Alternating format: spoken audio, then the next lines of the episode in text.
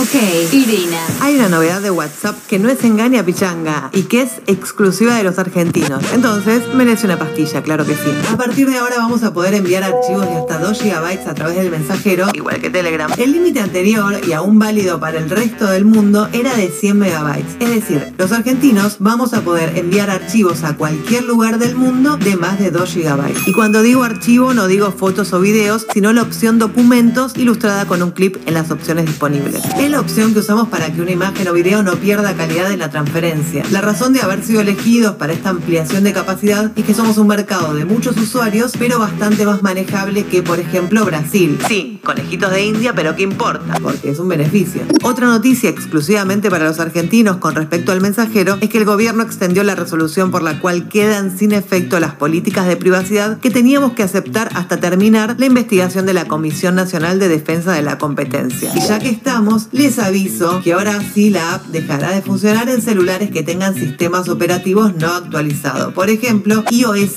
9 o versiones previas, Android 4.04 o anteriores. Este dato lo ven en configuraciones acerca del teléfono, optar por información de software. Y si les da la opción de actualizar, siempre actualicen. Y si no tienen espacio para actualizar, aprovechen, hagan backup y restauren su teléfono a los valores de fábrica, que es como la chapa y pintura del celular que da 0 kilómetros. Soy Irina Sternik y esto fue una pastilla tecnológica. Pasaron cosas.